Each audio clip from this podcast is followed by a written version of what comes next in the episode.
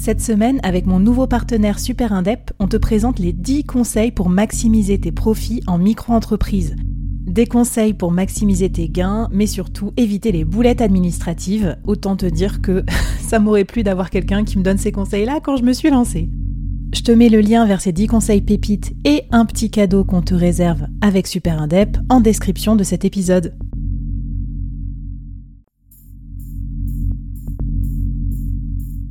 Quoi ressemblerait ton business si tu pouvais être épaulé par les meilleurs experts?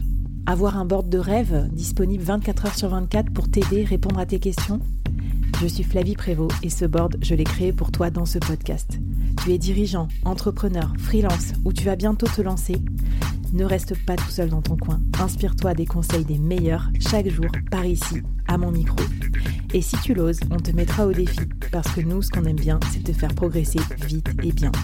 Alors bienvenue à toi, bienvenue dans ton board et bon épisode.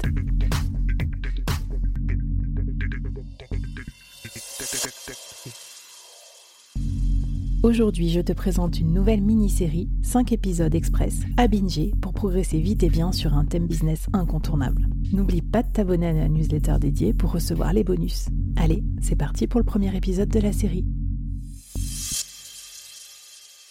Bonjour à toutes et à tous et bienvenue dans cette nouvelle mini-série du board. Aujourd'hui au board, je suis trop contente, euh, c'est trop dans la philosophie du board. On va parler de communauté, c'est le grand mot euh, pour les entreprises et les entrepreneurs déjà cette année, mais alors en 2023, n'en parlons pas. Tout est communauté, il faut avoir une communauté, il faut fédérer une communauté, mais comment on fait pour créer cette fichue communauté, pour la gérer, pour l'entretenir, pour la faire euh, vivre? C'est un full-time job pour mon invité du jour, Johan Herson, le responsable des communautés chez freelance.com. Salut Johan, bienvenue au board. Salut Flavie, merci pour l'invitation. Eh bien écoute, je suis très contente. On s'est rencontrés en plus euh, dans le feu de l'action, puisque j'ai eu la chance et le plaisir de, participer à un de tes cafés freelance, un super événement communautaire euh, que tu organises, que tu as créé avec l'équipe. Et euh, en fait, dans cette mini-série, tu vas vraiment nous détailler toutes tes étapes pour avoir fédéré une énorme communauté euh, de freelance. Tu vas nous donner les chiffres tout à l'heure, ça, donne un peu le tournis. Donc euh, voilà, et dernier épisode de la série, tu vas nous raconter justement ta checklist et tous tes conseils pour organiser un événement de taille euh, communautaire comme Café Freelance. On commence par quoi? Peut-être par le début, hein, Johan. Comment on fait pour, bah, pour créer une communauté? Euh, quand on n'en a pas, parce que la plupart des solopreneurs qui nous écoutent, euh, ben, ils commencent peut-être de zéro, comme moi j'ai commencé de zéro, d'ailleurs il y a deux ans quand j'ai créé le board. Euh, c'est quoi tes premiers conseils là-dessus? Eh ben écoute, tout d'abord, ça a l'air tout, tout bête, hein, mais eh ben, c'est définir quelle communauté on veut.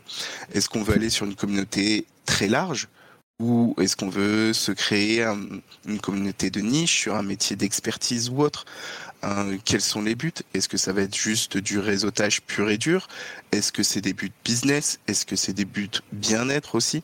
Donc vraiment, la première étape, c'est se poser ces questions qui sont primordiales pour pouvoir enclencher toute la suite des actions.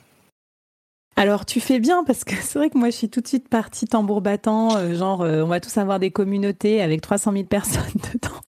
Mais euh, non, non, en plus, il n'y a pas du tout besoin de ça. D'ailleurs, je me rends compte que euh, naturellement, les gens ont déjà des communautés et il y en a qui rapportent énormément au business ou, comme tu disais, à la santé mentale ou en fait, même, je sais pas, les groupes d'amis, tout ça. Euh... Tout à fait. Mais depuis tout le temps, on se crée des communautés depuis l'époque de l'école. Euh, la première communauté qu'on va se créer, bah, ça va être notre groupe d'amis. Et bien souvent, on va en avoir une première, et puis si on se met à, faire, du sport, on en a une deuxième. Et c'est comme ça qu'on va réussir à les créer. Et on n'est pas obligé d'être dans une seule. Ah ouais, super intéressant. Et alors, est-ce que tu as des astuces, toi qui es euh, expert euh, S-communauté? Enfin, je sais pas, est-ce que ça existe, les écoles de communauté? D'ailleurs, où tu as appris euh, ces techniques-là, Johan bah écoute, euh, rien de mieux que, que de les apprendre sur le terrain en, en rejoignant le groupe freelance.com. Euh, si tu m'avais dit il y a cinq ans que je, je gérais les communautés, je, je t'aurais pas cru. Euh, le mieux. Pourquoi est... t'étais un peu, t'étais un peu ours? Ah non, non. Alors j'ai toujours été quelqu'un de, de, très ouvert, mais si tu préfère, j'ai surtout un background en marketing et communication plus classique, on va dire, avec un mmh. petit peu plus de 15 ans d'expérience maintenant. Et, euh, et en rentrant euh, dans le groupe, il y a cette partie animation euh, des cafés freelance, et ça nous a tellement passionné, on a vu la demande qu'il y avait derrière, donc je l'ai appris bah, sur le terrain, en y allant et en échangeant avec pas mal d'experts euh, que j'ai pu rencontrer, et bah comme toi, parce que maintenant la communauté du board est très mhm. impressionnante aussi. Hein. Tu, tu parlais de chiffres qui donnent le tournis, euh, c'est vraiment sympa ce que tu fais. On, en échangeant aussi avec des personnes comme Alexis Minkela, Thomas Burbidge, Aline Bartoli. Et puis mhm. à force, on, se force, euh, on rencontre quelques échecs, on apprend beaucoup, puis ça finit par payer.